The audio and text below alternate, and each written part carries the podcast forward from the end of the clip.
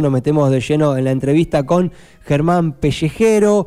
Él es este, ingeniero de sistemas, eh, es el primer necochense en participar en unas Olimpiadas Internacionales de Informática, se fue muy joven a vivir a México, contratado por una empresa que se dedicaba justamente a ese tema, formó ahí su familia, hace un tiempo encaró un proyecto propio que es Scrum México, con el que realiza una actividad que a veces es un poco difícil de explicar, pero por ahí él lo puede explicar un poco mejor, es un amigo, un conocido de hace muchísimo tiempo, yo siempre que hablo de él lo referencio como una de las personas más inteligentes que me tocó conocer en la vida, y bueno, lo tenemos a través del contacto telefónico en este momento momento. Germán, bienvenido al aire de Remedio Chino en K2 Radio. Pacho te saluda. ¿Cómo estás? ¿Todo bien? Buen día, Pacho, todo bien, todo bien. Felicidades por los 100 programas y bajemos las expectativas de todo esto. bueno, eh, contarle un poco a la gente que en México en este momento son 7 horas 17 minutos, así que como que recién estás arrancando la mañana, ¿no? Ahí. Son, sí, son 7, 17. Eh, aquí, yo vivo ahora en la costa, en, Puerto Escondido, en Oaxaca. Así que aquí todo el año hace calor, estoy en, con un traje de baño y nada más, mirando las palmeras y los árboles de mango y está amaneciendo ahora. Así que está muy bonito esto. esa fue tu elección de vida en este momento, ¿no? En un momento decidiste, bueno, venías haciendo un montón de actividades y dijiste, bueno, pará, voy a parar un poco con esto, voy a ordenar, me dijiste a dónde me gustaría vivir, qué puedo hacer, y te mandaste a vivir a Puerto Escondido. ¿Cómo fue el hecho de tomar esa, esa determinación? Y yo Puerto Escondido lo conocí hace como 20 años, cuando trabajaba en, en Buenos Aires y me mandaron la primera vez a México a trabajar eh, decidí venir unos días aquí para conocer y me flashé, me, enamoré y siempre estuvo en mi cabeza Puerto Escondido. Después hace como poco más de 15 años eh, me vine a vivir a México, a la Ciudad de México, al DF, y, siempre estaba Puerto Escondido en mi cabeza. Eh, con la pandemia y estos cambios de trabajo online, todo se aceleró y mi, sueño de vivir en Puerto Escondido pues se hizo realidad. Y entonces hace poco más de dos años que, vivo acá. Eh, me encantó, tuve la suerte de poder comprarme un terrenito y estoy haciéndome una casita aquí cerca de la playa, así que ahí hay, ahí hay otro tema que también me gustaría dialogar porque estás construyendo una casa pero que es un poco particular, digamos, no tiene un sistema de construcción por ahí tan conocido, tampoco es tan desconocido, estás construyendo con Super Adobe, pero es una casa redonda, si no me equivoco, por lo que veo en las fotos que publicás cada tanto, ¿puede ser que sea redonda? Sí, es una casa, es, un, como un cilindro que tiene este, dos pisos y una, y una terraza, es, redonda efectivamente, lo, circular hace que sea más, más fuerte la estructura. Ah. Y y la estamos haciendo con, bueno, ya hicimos la, la estructura con Super Adobe, se llama, es una técnica que se usan como, como una bobina, como un costal que es una bobina, y en la bobina se le va poniendo la tierra adentro, y, y en definitiva la bobina que, que mide como unos 40 centímetros de ancho, este, termina siendo tu pared, ¿no? Con la, con la tierra adentro. Bien. Está bien interesante, está bien, bien económico, es térmico, eh, tiene muchas propiedades muy bonitas y, estamos haciendo esto con un amigo. Eh, la idea es compartir el, método de, este de, construcción con, Adobe, con Super Adobe, compartirlo aquí por, por la zona. Y para eso hasta abrimos un, Instagram para ir compartiendo todo lo que vamos aprendiendo ¿no? de, la construcción esta. Eh, este, no, es, no es tan común ese tipo de construcción ahí en esa zona, no hay tantas casas con ese tipo de, con ese sistema de construcción. Con los costales no, con los costales no. Aquí en la costa, eh, hace cientos de años antes del concreto, se usaba el, barro, como en cualquier lado, ¿no? Se usaba el barro y, nosotros algunas partes de la casa las estamos haciendo con, métodos tradicionales, digamos, de barro. Hay uno aquí que se llama bajareque, que es básicamente hacer como una, como una estructura de, madera y adentro ir poniéndole barro. Eh, en Colombia tiene otro nombre, en Bolivia tiene otro nombre, pero aquí se llama Bajareque. Bien. Y, pero bueno, ahí estamos, en la aventura de construir algo sustentable y, diferente. Buenísimo. Ahora, ¿cómo llega un joven de Necochea que se recibe como técnico programador de computación en la secundaria, que en el último año de su escuela secundaria, en el año 97, tiene la oportunidad de participar en unas Olimpiadas Internacionales de Informática, que se dedica a esa actividad? Que después sigue estudiando, ¿no? Una carrera relacionada con esto. ¿Cómo llega a, México? ¿Cómo fue el, proceso en el que vos estabas estudiando una carrera en la universidad? No sé si habías terminado, no habías terminado y te surge la posibilidad de trabajar eh, en México. ¿Con qué empresa? ¿Cómo, ¿Cómo se da ese proceso? Y mira, yo estaba, yo tenía como 27 años en ese momento, vivía en Buenos Aires, eh, estaba estudiando todavía. Eh, mi carrera de ciencia de la computación, es una carrera de ciencias exactas que es larguísima y pesada, entonces estaba estudiando todavía y, y la empresa en la que estaba, que es una, empresa francesa, eh, me dijo de, la posibilidad de venir a México por, por tres años, en principio era tres años, eh, con unas condiciones que yo creo que nunca más voy a tener en mi vida, ¿no? Porque me, patrocinaban todo, ¿no?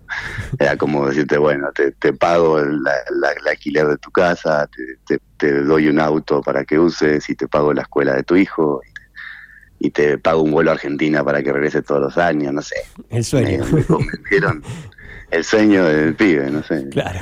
Me convencieron a puro billetazo y en ese momento yo estaba casado y este, así que pues nada, al principio dije que no, después le, subieron las condiciones y dije que sí. Eh, nada, vivía en Buenos Aires, era una época también, bueno, cuando, cuando es fácil, ¿no? Vivir en Argentina y en Buenos Aires, pero era, era particularmente difícil y, y decidí venir para acá. Así que con, con mi hijo, con la que era mi esposa, con un perro, con y un chingo de muebles en un container que esa fue otra decisión estúpida, este, eh, vinimos para México. Y, y nada, me encantó México, la, Ciudad de México, la cultura, la gente, me, encantó. Y, y, los tres años se convirtieron en cuatro, en cinco, en seis y ya decidí quedarme. Este, mi hijo también se quedó, mi ex esposa se quedó, así que pues estamos todos en México. Ellos viven en, la Ciudad de México y yo ahora vivo en Puerto Escondido. Bien. Pero me mata la me mata la tonada mexicana, Germán. ¿eh? El yo me mata, le sacaste la, del yo ahí, lo limpiaste, lo limpiaste bien, ¿eh? A ese. no soy ni, ni, de aquí ni de allá, porque aquí se dan cuenta que no soy y de allá se dan cuenta que no soy. Claro. bueno, un, ciudadano del mundo, podríamos decir.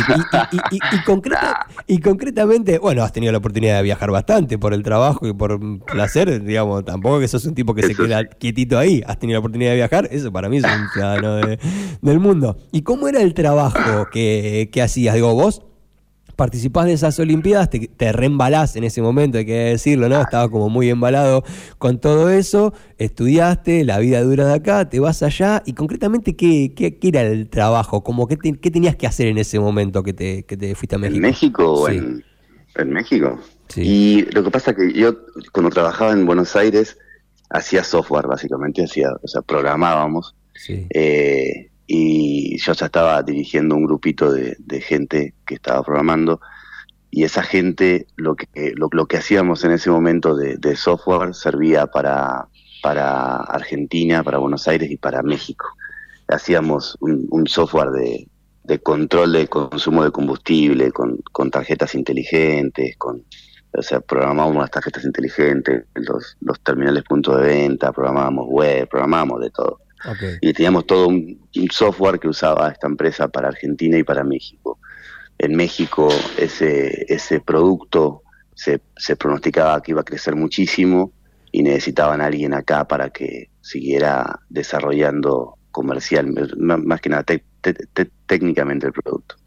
Entonces eh, ahí fue cuando me, me, ofrecen venir acá y un shock cultural también fuerte, ¿no? Porque en México la forma de trabajo, la, la, forma de relacionarse con la gente y todo es muy, muy diferente. Ah, sí, tanto. Eh, ¿Al nivel laboral es tan pues distinto?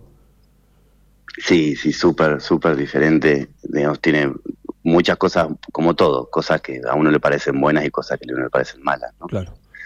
Eh, aquí hay que cuidar mucho más las, las, las formas, la, la, forma con, con, la que te vas a dirigir a la gente, la forma en la que le dices a la gente. Eh, entender que muchas veces un, un sí es un si quiero o un ahora lo hago es como si tengo ganas lo voy a hacer. Y, un montón de cosas así.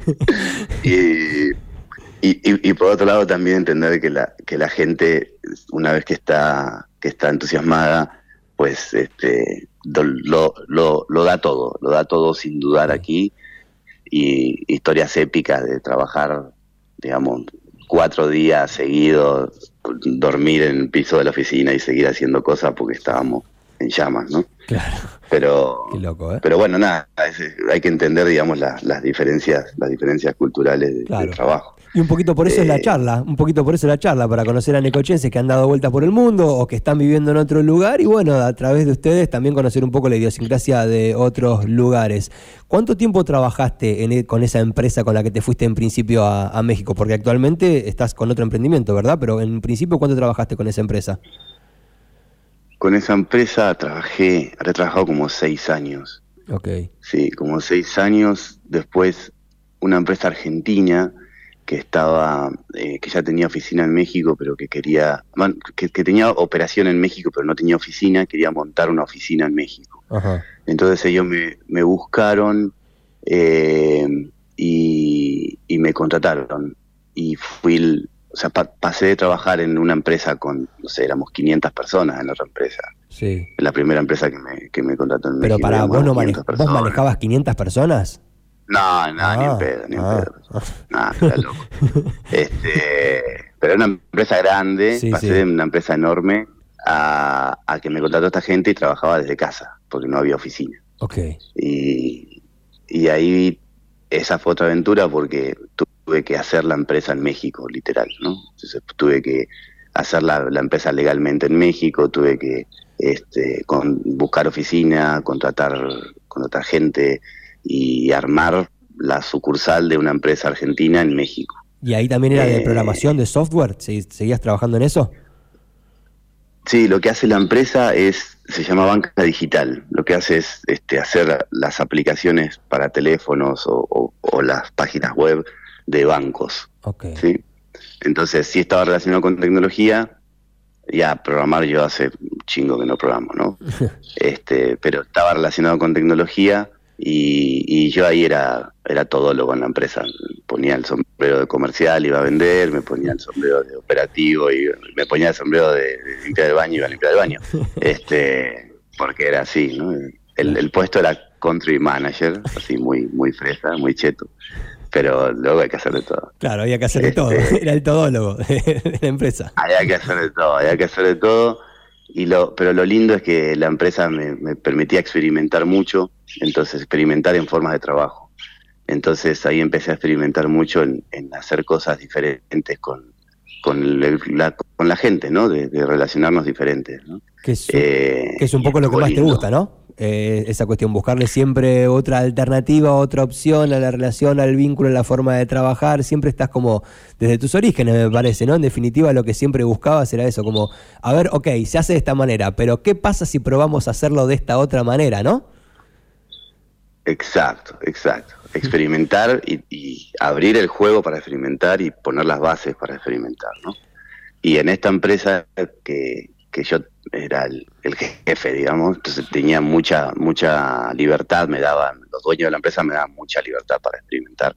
Y hacíamos cosas diferentes, hacíamos cosas diferentes con respecto a los clientes, hacíamos cosas diferentes con respecto al, a lo interno. A veces salían bien, a veces salían mal. Claro, como, todo. Si experimentar. sí, sí. Es un poco así, un poco trabajar el pensamiento lateral, ¿no? Y la práctica lateral, siempre un poquito buscando ahí por ese lado. Imagino que también mucho estaría vinculado eso con la seguridad informática, ¿o no? Digo, un banco, páginas web, teléfonos celulares, ¿hay una cuestión vinculada a la seguridad informática o no necesariamente? Sí, sí, sí. Nosotros, en la, empresa sigue ofreciendo como mecanismos de, seguridad este, y son medio pioneros en, en esa, en, algunos temas de, seguridad, son muy, muy técnicos, Pacho, pero, pero sí, sí, estaba muy relacionado con eso, lo que hacíamos, pero también con, con, construir unas interfaces para los clientes que fueran chidas, que fueran, que, que, se puedan usar bien, o sea, que, los clientes las entendieran y, y construir como una experiencia de, de uso de las aplicaciones que sea buena y que funcione en todos los dispositivos y ese tipo de cosas que, en ese momento se, se, buscaban, ¿no? Ok, bueno, pero eh, ahora no estás haciendo nada de eso, ahora tenés tu propia empresa. Ahora no estoy haciendo nada. Claro. ahora, claro, ahora, no estoy haciendo nada. ahora directamente no hago nada, me meto al mar, construyo mi casa y no hago más nada que eso. Cambié mi vida completamente. Voy a armar mucho. Voy a... eso, eso es cierto, vas a armar mucho, eso es verdad. Este, este, normalmente son las siete y media, normalmente a esta hora estoy en el mar nadando. Mira. Este, pero sí, el agua está calentita todo el año, es calor. Nada, es un pinche paraíso. Otra, otra cosa. Y ahora, ahora no, nada, ahora este, hace, hace muchos años atrás también aquí en México, con un amigo, este, hicimos una, medio accidentalmente, hicimos una empresa que da cursos, ¿sí? Eh, resulta que yo quería tomar un curso en México y ese curso no lo daba nadie. Y, ¿Qué curso yo tengo un amigo que no existía? ¿En qué pensabas? Se llama, no, se llama Certified Scrum Master, que es, sobre Scrum. Scrum es un método de, trabajo, digamos, más, más horizontal, para decirlo de alguna forma, ¿no? Donde, donde, donde no hay jefes, donde los grupos se, se autoorganizan para, para hacer cosas. Yo quería tomar un curso de eso, no había, y un amigo mío de, de, la carrera de, de, Buenos Aires es, es instructor. Ah. Entonces, hablando, hablando con él, me dijo, ¿por qué no, no organizas un curso en México y yo voy y lo doy? Y de paso lo, lo tomás. Y le dije, ¿cómo voy a organizar un curso en México? Yo no tengo ni idea de lo que estás hablando. y, y me dijo, no, pues por acá, por acá, por acá. Y organicé un curso en México con un, con un amigo que me ayudaba en ese momento a facturar eh, organicé un curso en México. Y, y organizamos el curso, estuvo bárbaro el curso y dijimos, pues esto está bueno y el tema está bueno y parece que hay mercado, vamos a darle. Y, fundamos una empresa y la empresa tiene 13 años dando cursos en México. Claro. Y dimos cursos para 15.000 personas ya y, y todo creció mucho. Ahora hasta tenemos empleados todo, y entonces yo ahora con mi, con mi amigo que me ayudaba a facturar, ahora somos socios este, de la empresa y, y, pues hacemos eso, capacitación, formación en Scrum. Bien, que era eso que, que yo tenía ganas de aprender. Ahora, trabajás con algunas empresas muy importantes, ¿no? Se te ha dado la oportunidad en el último tiempo de trabajar con algunas empresas muy importantes. Bueno, siempre estuviste ligado por el trabajo, por ser empleado de empresas grandes, de trabajar con empresas importantes, pero ahora desde tu propia empresa trabajás con gente importante o gente con, no sé, algunos compromisos serios de empresas importantes. ¿Cómo, ¿Cómo es eso? ¿Cómo es vivir en Puerto Escondido, hacer la casa de adobe, meterse al mar a las siete y media de la mañana, pero a su vez conectarse a internet y dar cursos o coordinar cursos con gente de empresas internacionales? Y es, eh, a veces se, generan cosas este, bizarras, ¿no? De, de, de tratar de buscar un fondo para la videollamada, de tratar de buscar un fondo en lo que no haya un una palmera o un mango y ponerme una camisa, ponerme una camisa y, abajo tengo un calzón porque hace un calor de la fregada. Entonces, este, haciendo, haciéndola por, por Zoom para hablar con, no sé, con algún directivo de Walmart y, cerrar un trato, ¿no? Este, eh, Sí, yo cursos no, los cursos no los doy. Yo lo, que, lo que hacemos en la empresa es tener, o sea, tenemos trainers que dan, que dan los cursos, ¿no? Bien. Entonces, pero nosotros hacemos toda la parte comercial y la parte de relacionamiento y todo eso. Okay. Entonces, pues sí, o sea, la, la cosa es estar, estar conectado y, y, a veces toca tener reuniones. Eh, pero mm, yo hace como dos años y medio, no, como hace tres o cuatro años, decidí como bajarle mucho al trabajo, entonces mi idea es trabajar ahora como cuatro horas por día, algo así, en, en mi empresa, ¿no? Impresionante. Me acuerdo eh, cuando viniste a Necoche me dijiste, Pacho, me parece que largo todo, encaro por este lado, me cansé y finalmente lo conseguiste. Y sí, la verdad que sí. y bueno, lo que te propusiste o sea, trabajo de, de, los, trabajo de los 13 años, creo. Sí, sí, sí, claro, claro. Y como vos, como vos, Pachi. Sí, como me acuerdo de la fiembrería, me acuerdo cuando me cortabas fiembre ahí en la fiembrería, la 10, sí, sí. Tengo, recuerdos de aquella época. en la 10. este, ya, o sea, mi, mi, mi hijo tiene 24 años, ya está grande. La parte de, de, responsabilidad económica, digamos, esto ya es como que ya se, se difumina y, y pues nada, si tengo la oportunidad de estar, de vivir un poco más tranquilo, pues decidí eso, ¿no? Excelente. La playa, trabajar poco, surfear mucho, nadar mucho, y, ahora me metí a construir la casa de barro. Y ahora la casa de barro. Germán, eh, estoy muy contento de haber dialogado con vos, de estar dialogando con vos en este programa número 100. Me quería que la gente que escucha la radio te conozca un poco, un poco más. Si bien vos te bajás un poco el precio con el tema de, de tu capacidad y tu inteligencia, sabés que todas las personas que te conocemos destacamos eso desde muy chico. Siempre tuviste como esa facilidad y bueno, pudiste construir este camino en la vida, elegir vivir en el lugar en el que querías vivir. Me parece que está bueno como mensaje de vida saber que si le metes lleva mucho sacrificio, pero puede llegar ese momento en el que puedes elegir bajar un poco la intensidad y dedicarte a las cosas que realmente querés, ¿verdad? Exactamente, creo que es eso. Una, una, cosa, Pacho, creo que me, me, dijo un amigo alguna vez, es como tratar de ponerte un, un faro, ¿sí? tratar de tener un faro de a dónde quieres llegar. Y, y no estés mirando el faro todo el, tiempo, todo el tiempo, pero sí cada tanto fíjate para dónde estás caminando y si te estás acercando a tu faro o si te diste la vuelta y estás caminando para otro lado, ¿no? Eh, no te obsesiones con ver todo el día el faro porque vas a tener que vivir, pero de vez en cuando fíjate si estás mirando para el faro.